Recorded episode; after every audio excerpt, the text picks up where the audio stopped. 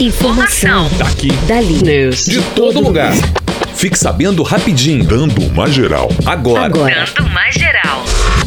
Brasil registra alta nos investimentos em maio. Segundo os dados do Indicador de Formação Bruta de Capital Fixo divulgado nesta terça-feira pelo Instituto de Pesquisa Econômica Aplicada, o Brasil registrou em maio deste ano alta de 28,2% nos investimentos na comparação com o mês anterior. Segundo o Instituto, em maio houve crescimento de 68,7% nos investimentos em máquinas e equipamentos em comparação com abril. A produção nacional de bens avançou 22% e a construção civil teve alta de 14,1%. O indicador do Instituto é composto pelos investimentos na área de máquinas e equipamentos, construção civil e outros ativos fixos. Decreto do Programa de Redução de Jornada e Salário deve passar por modificações. Nesta terça-feira foi anunciado pelo secretário especial de Previdência e Trabalho Bruno Bianco que o governo deve editar um decreto prorrogando o programa do governo que permite a suspensão do contrato ou redução de jornada e salário. A proposta é que a suspensão do contrato seja prorrogada por mais dois meses e a redução da jornada por mais um mês, somando quatro meses cada, já que a medida provisória em vigor previa a suspensão por até dois meses e a redução de jornada por até três. A edição do decreto deve acontecer nos próximos dias. Mais de 500 mil foram excluídos do auxílio emergencial por O fraudes. governo excluiu do programa de auxílio emergencial 565 mil pessoas envolvidas em algum tipo de fraude, como presos brasileiros que moram no exterior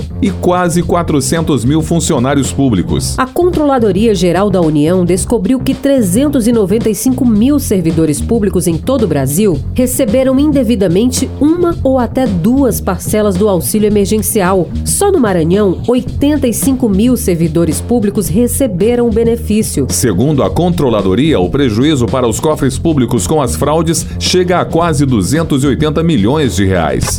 Justiça aumenta a aposentadoria de quem trabalhou em dois empregos. A partir de agora, quem trabalhou em dois empregos simultaneamente pode conseguir uma aposentadoria melhor se entrar com um pedido de revisão junto ao Instituto Nacional do Seguro Social, de forma administrativa ou judicializada. Para ações de até 60 salários mínimos, o ingresso é no Juizado Especial de Pequenas Causas. Já acima deste valor, o processo tem que ir para a Justiça Comum e somente com a ajuda de um advogado. A revisão atinge todos os trabalhadores que mantiveram dois empregos após julho de 1994 e se aposentaram até junho do ano passado.